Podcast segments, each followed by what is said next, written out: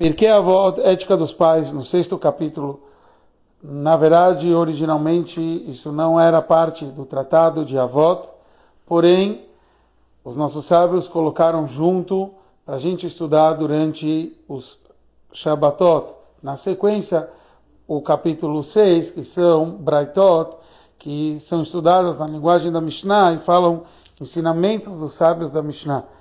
Então, Rabbi Meir diz numa dessas passagens, Kol Aosek Torah Lishma, toda pessoa que estuda a Torá com a intenção correta, ou seja, estudar a Torá pela Torá, Zochel Edvarim Arbe, ele vai merecer muitas coisas. Pergunta ao Rebbe, para quem Rabbi Meir está falando. Você está convencendo alguém que não estuda a Torá Lishma, então ele não adianta. Se ele sim estuda a Torá Lishma, quer dizer, com a verdadeira intenção, ele está estudando a Torá pelo estudo da Torá, e não para merecer várias coisas. Então, para quem é esse dito do Rabi Meir está falando? Então, o Rebbe nos explica que está escrito que o estudo da Torá não adianta só o estudo. Está escrito que a pessoa colomeren liela Torá, toda pessoa que fala só tem o Torá, afilo Torá lo, mesmo Torá ele não tem.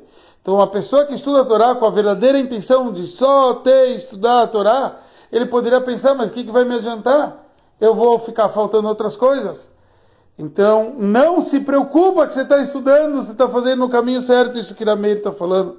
Que Zohelet Varim Arbe, você vai merecer muitas coisas.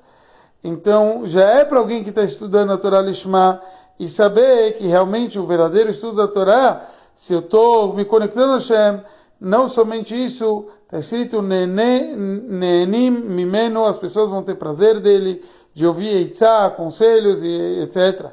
Quer dizer, aqui a gente vai ver é, a pessoa que estuda a Torá vai poder dar bons conselhos para todo mundo e que a gente siga esse caminho, o caminho glorioso da nossa sagrada Torá.